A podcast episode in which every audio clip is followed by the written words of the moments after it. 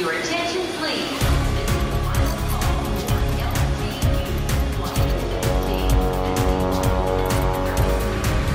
A hora dos portugueses. A tasquinha é fácil de montar e desmontar. A equipa é enxuta e o cardápio é simples e rápido. O segredo do negócio está no olhar dos donos. Aqui eles organizam o atendimento de entregas a domicílio e podem pôr a mão na massa, com o principal ingrediente: o amor pelo que fazem. E o resultado veio rápido.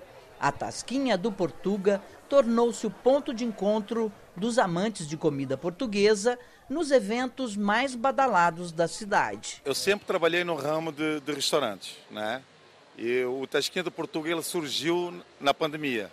A gente tem restaurantes no centro da cidade do Rio, é uma parte toda empresarial, né? Que fechou tudo e nós fomos obrigados a se reinventar. A gente acabou montando o Tasquinha do Portuga a gente era de certa forma uma brincadeira para arrecadar um dinheiro para as crianças poderem viajar né, para os Estados Unidos, para a Disney, naquela época eles gostavam de viajar bastante. Então no Natal, na Páscoa, a gente fazia rabanadas, a gente fazia pastéis, a gente fazia bolinho de bacalhau já também. E essa brincadeira na pandemia acabou virando realmente um negócio, né? E a gente começou a, a fazer eventos. Nosso primeiro evento foi um evento português, vinhos de Portugal que para nós foi um sucesso. Rui é da cidade de Guimarães. A esposa Patrícia é carioca da gema. Para fazer as receitas da Tasquinha, o casal seguiu a tradição das famílias e o lema: comida igual só em Portugal.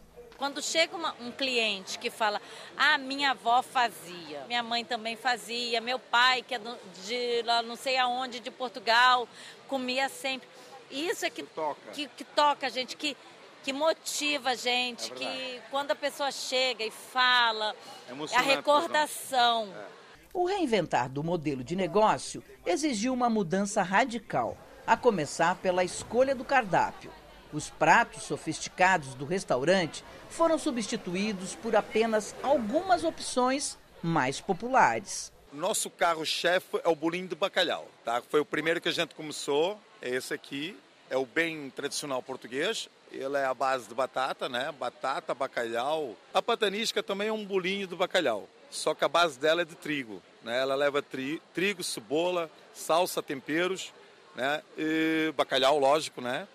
Outra novidade que caiu no gosto dos brasileiros é o croquete de alheira. É uma linguiça do misto de carnes defumadas, né? Ele leva pão também, alho, temperos, né? E a gente coloca uma mostardazinha por cima, vendo, ó.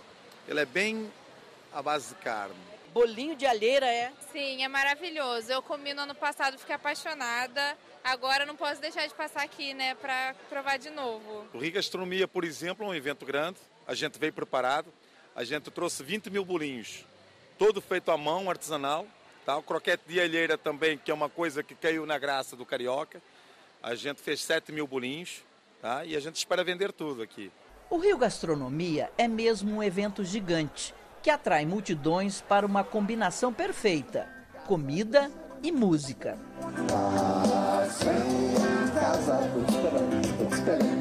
Enquanto isso, um dos locais mais procurados é a Tasquinha do Portuga.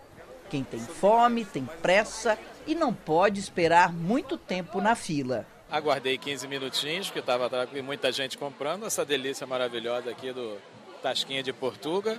E vamos aproveitar a feira que está maravilhosa. Você diria que a Tasquinha te salvou? Nos salvou, minha família.